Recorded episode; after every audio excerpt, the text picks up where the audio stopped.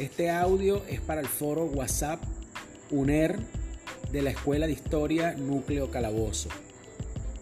Les habla el profesor Fernando Hernández de la Universidad Bolivariana de Venezuela. Biopolítica, medidas gubernamentales ante la pandemia COP-SAR-2, perspectivas económicas, educativas y sociales. Saludos estimados compañeros. Agradezco la invitación de la doctora Ledis Lima, decana de la Escuela de Historia de la Universidad Nacional Experimental Rómulo Gallegos, por la invitación a este tipo de experiencias en educación digital y además con temas de relevancia y actualidad.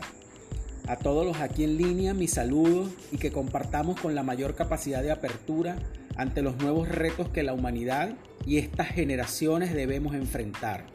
Reitero mis agradecimientos al equipo que acompaña a la profesora Lima en la dirección de la Escuela de Historia.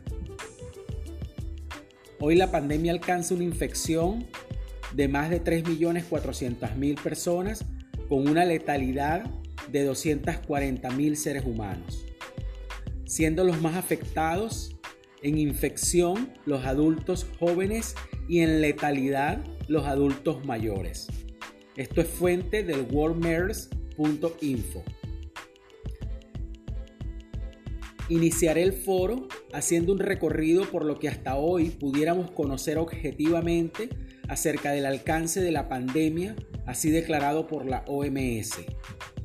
Este virus comenzó a mostrar sus primeras víctimas conocidas en China, en la ciudad de Wuhan, perteneciente a la provincia de Hubei, que tiene algo más de 58 millones de habitantes y su fuente económica principal es la industria del acero y portuaria.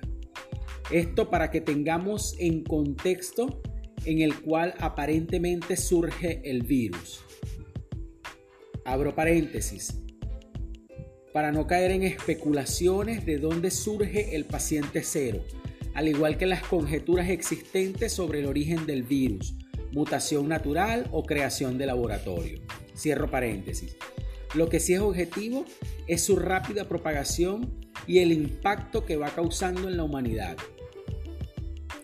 Como es de conocimiento generalizado, desde inicio de este año 2020, la ciudad de Wuhan comenzó a tener problemas para contener la infección y por ende la letalidad del virus en sus ciudadanos, llevando a las autoridades chinas a tomar medidas estrictas de movilidad personal que cada vez fueron más severas llegar al confinamiento en las casas, edificios o calles. De igual forma, la OMS fue elevando su nivel de advertencia a los gobiernos del mundo, declarando el virus desde una alerta hasta llevarlo a pandemia. Cada sistema de gobierno con sus características propias y calculando las consecuencias para el país fue tomando las medidas sanitarias sugeridas por la OMS y las experiencias al corriente de la ciudad de Wuhan.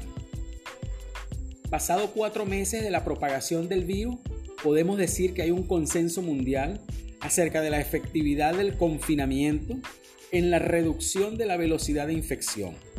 Es importante destacar el estudio del College Imperial London de marzo de 2020. Lo adjunto el estudio al foro. Dicha investigación se hace relevante para gobiernos que hasta ese momento le restaban importancia al impacto del virus. Entre paréntesis, caso Estados Unidos. Cierro paréntesis. Dicho estudio pone en relieve la vulnerabilidad de los sistemas de salud pública para este virus, el cual ataca las vías respiratorias hasta el punto que el paciente necesita respiración mecánica, aunado a la facilidad de transmisión del virus los sistemas de salud pública se verían comprometidos en su atención tanto profesional como de infraestructura, y esto crearía desequilibrios políticos a los gobiernos. De allí, surge el Código Común de Aplanamiento de la Curva, teniendo como objetivo principal evitar el colapso del sistema de salud pública. Y esto a su vez crearía un espacio para maniobrar las otras crisis, económicas, políticas, social, entre otras. Un último estudio del College Imperial ha determinado que la velocidad de infección o de propagación del COP-SAR-2 está en un R sub T igual 3.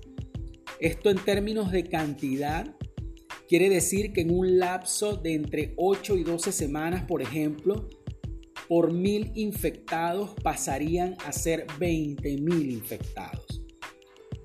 Y para que pongamos esto en comparación, la velocidad de propagación del sarampión, por ejemplo, tiene un R sub T igual a 15.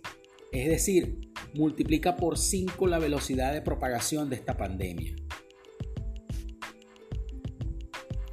La política sanitaria de los países se encamina a buscar un R sub T menor o igual a 1. Y recalco esto, la política de los gobiernos buscan contener la velocidad de propagación menor que 1. Esto daría el espacio de acción rápida focalizada para evitar mayores riesgos o mayores infecciones. El primer caso conocido hasta hoy es Nueva Zelanda, después de Wuhan.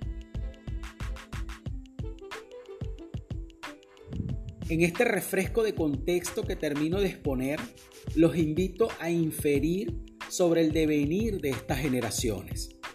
Es indudable que la pandemia aceleró el proceso de la cuarta revolución industrial o mundial y hoy podemos ver más claro que estamos sumergidos en ella.